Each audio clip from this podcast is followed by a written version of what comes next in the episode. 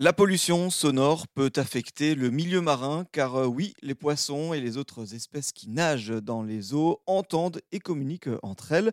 Un impact des bruits sur les espèces qui est notamment étudié par des éco-acousticiens euh, comme Frédéric Bertucci qui est avec nous en ligne. Bonjour. Bonjour. Et vous êtes euh, chargé de recherche à l'unité euh, mixte de recherche Marbec de l'Institut de recherche pour le développement à 7 dans l'Hérault. Et vous êtes donc écoacousticien, je l'ai dit.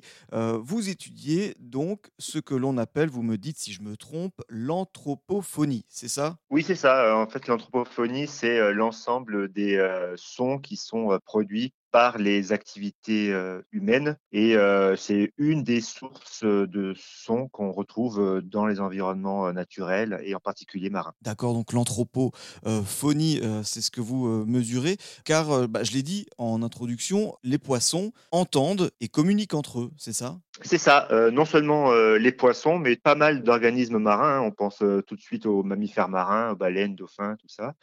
Mais donc oui, les poissons aussi, et même les invertébrés, hein, les crustacés, les crevettes, les crabes, tous ces animaux-là communiquent et se servent du son pour interagir avec leur environnement. Et alors comment ils font Comment ils s'y prennent?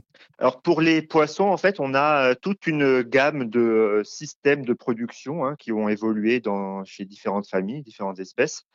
Et euh, on peut même dire qu'au sein des, euh, des vertébrés, c'est euh, chez les poissons en fait qu'on retrouve la plus grande diversité de mécanismes de production différents. C'est pas comme chez les mammifères ou les oiseaux où il y a des organes dédiés à la production de son. Là, on a vraiment des, des, pistes d'exploration qui ont été prises par, par, les poissons et donc on a toute une myriade de de systèmes de production différents, soit en faisant grincer leurs dents, soit en activant des muscles particuliers qui vont euh, venir taper euh, sur des structures, en particulier euh, la vessie natatoire des poissons ou des mouvements de nageoire un peu particuliers. Donc voilà, il y a toute une gamme possible de mécanismes pour produire les sons chez le poisson. D'accord, donc autant de moyens de communiquer entre eux et avec leur environnement. Et justement, ces communications-là, je l'ai dit, elles peuvent être perturbées par de la pollution sonore en milieu marin. Cette pollution sonore dans ce milieu-là, ça renvoie à quoi? Bah, la pollution sonore dans le milieu marin, euh, elle est due euh, aux activités euh, humaines, soit au bord du littoral, hein, qui vont être transmises dans l'eau, ou alors directement à la surface ou sous l'eau, dû par exemple au transport maritime, donc les gros paquebots par exemple, hein, les gros tankers qui passent au large, mais également les travaux en mer. Donc tout ça, tous ces, euh, toutes ces activités humaines sont génératrices de bruit et donc ces bruits vont se propager dans le milieu marin et donc affecter les organismes marins. Euh, ces bruits-là qui sont en surface, ils ne s'arrêtent pas à la surface de l'eau, ils vont euh, bah, traverser l'eau et, arriver à, certaines profondeurs. Oui, oui. en fait, les sons se propagent très bien dans l'eau, se propagent même mieux dans l'eau que dans l'air. Hein. Dans l'air, le son se propage à, peu près 300 euh, mètres par seconde. Sous l'eau, c'est cinq fois plus vite, c'est 1500 mètres secondes. Donc ça voyage très vite, ça voyage très loin. Donc en fait, il n'y a pas que les animaux qui vont être près de ces sources euh, sonores qui vont être affectés, mais on peut avoir des effets euh, à très large échelle géographique. Comment ces activités-là, elles vont perturber les, espèces? Ben, Une des façons principales dont ces sources vont perturber les espèces, c'est parce qu'on appelle le masquage. Donc les, sources anthropiques sont en général très fortes et en tout cas beaucoup plus fortes que les sons qui peuvent être produits par les organismes marins et les poissons en particulier. Donc en fait, ces sons vont venir couvrir, masquer les sons biologiques et donc les animaux vont être complètement assourdis par ces sources sonores et ne vont pas pouvoir échanger ou euh, recevoir des informations qui auraient été euh, envoyées euh, par le moyen de l'acoustique. D'accord, donc en fait les, bruits masquent leur, leur communication, c'est ça? C'est ça. Un autre effet que peuvent avoir les sons, s'ils sont beaucoup trop forts, ce sont des effets physiques, des effets même parfois létaux, hein, mortels pour les poissons, puisqu'on va vraiment avoir des, des blessures qui vont être affligées aux, organismes. Et donc, euh, ça aussi, euh, c'est un, des effets euh, principaux du son lorsqu'il est produit à, très forte intensité. Et, la pollution sonore, je crois qu'elle elle touche aussi les poissons, en particulier lors des, cycles de reproduction. C'est aussi ça, la, la, perturbation que ça engendre. Oui, ça engendre vraiment des perturbations à tous les stades de vie du poisson, des poissons et des organismes marins.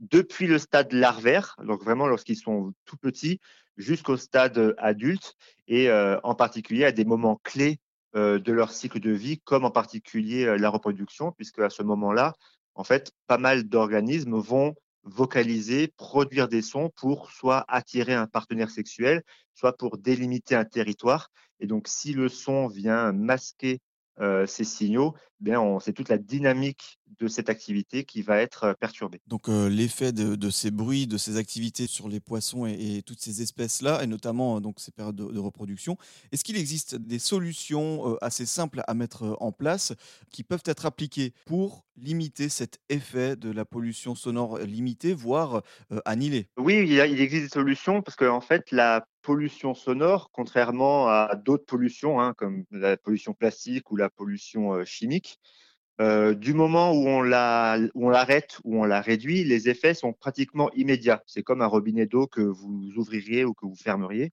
Tout de suite, la pollution s'arrête, alors que pour euh, la pollution chimique, euh, il faut du temps pour que ça soit éliminé du milieu. Donc, des moyens très simples de réduire l'impact de cette pollution, c'est premièrement de réduire, par exemple, la vitesse des, bateaux et des navires. On va tout de suite faire aussi baisser l'intensité du bruit qui est, euh, qui est émis par, par ces bateaux. Ou alors, si on revient à l'exemple euh, de, des périodes de reproduction, si on connaît les dates, les périodes exactes de l'année où telle ou telle espèce se, reproduit, si on connaît les endroits où elles se reproduisent, eh bien, on peut tout à fait penser à limiter euh, l'accès à ces zones euh, à des moments particuliers de l'année pour permettre aux poissons, aux espèces marines qui se reposent sur l'acoustique pour se reproduire, eh ben, de faire ça tranquillement et de ne pas être gênés par les activités humaines. D'accord, donc créer des espaces un peu de, calme, de repos, de silence dans certaines zones, et donc aussi agir sur les moteurs utilisés par les bateaux. Oui, oui, et en plus c'est assez simple, hein. ça passe tout simplement par un entretien régulier de son moteur. Ça permet déjà de réduire le bruit que pourrait faire le moteur. Un moteur bien entretenu, c'est un moteur moins bruyant. Et puis on a aussi avec euh, ces dernières années euh, le développement de moteurs hybrides ou de moteurs électriques qui eux aussi vont, vont, produire beaucoup moins de, bruit et donc euh, auront beaucoup moins d'impact sur, sur les organismes marins. effectivement, donc on va, on va retenir, être conscient qu'il y a des espèces sous la surface de l'eau qui sont aussi sensibles au bruit, sensibles à la pollution sonore qui peut affecter le milieu marin. merci beaucoup Frédéric Bertucci de nous en avoir parlé. Je rappelle donc que vous êtes éco-acousticien et chargé de recherche à l'UMR Marbec de l'Institut de recherche pour le développement c'est dans l'Hérault. Merci beaucoup pour ces explications. Merci à vous.